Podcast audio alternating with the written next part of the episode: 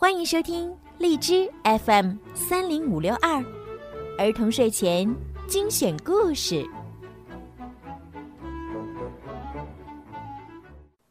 亲爱的小朋友们、大朋友们，你们好！我是你们的好朋友小鱼姐姐。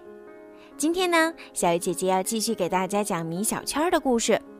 从今天开始呀，每个星期五和星期六，小鱼姐姐都会更新米小圈的故事。那么，如果想要提前收听的话呢，记得在荔枝里面购买小鱼姐姐的粉丝会员，就可以提前收听了。好啦，现在就让我们一起来听今天的米小圈儿。米小圈儿上学记之肌肉老师。九月四号，星期四。今天我们上了开学以来的第一堂体育课，可以跑到操场上去玩儿。大家都高兴极了。体育课的时间到了，可是体育老师却迟迟没有来。不来没关系，我们正好可以到操场上玩耍。正玩得高兴，远处一位运动健将慌张地飞奔向我们。突然，他脚下被什么东西绊了一下，摔在了地上。我们都惊呼起来。后来才知道，这位不幸的健将正是我们的体育老师刘老师。刘老师非常爱运动，一身的肌肉块就像大力水手。我们偷偷给刘老师起了个绰号——肌肉老师。接下来，肌肉老师拿来三个球，让大家辨认是什么球。哈！这个问题也太简单了吧？姜小牙说：“老师是篮球、足球和排球。”肌肉老师又问大家这三个球的区别。我举手回答：“一个是棕色的，一个是白色的，一个是有花瓣的。”肌肉老师说：“你说的也对，但这不是图画课。”不是让你说颜色的区别，而要说玩法的区别。车迟同学举起手来，老师，我知道，一个是拍的，一个是踢的，一个是用手打的。车迟的爸爸是个博士，他似乎什么都懂。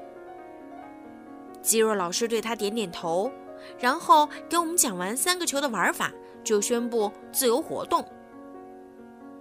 女生们都跑去玩沙包和跳皮筋儿了，于是我们男生都想踢足球。肌肉老师决定为我们示范一下如何踢足球。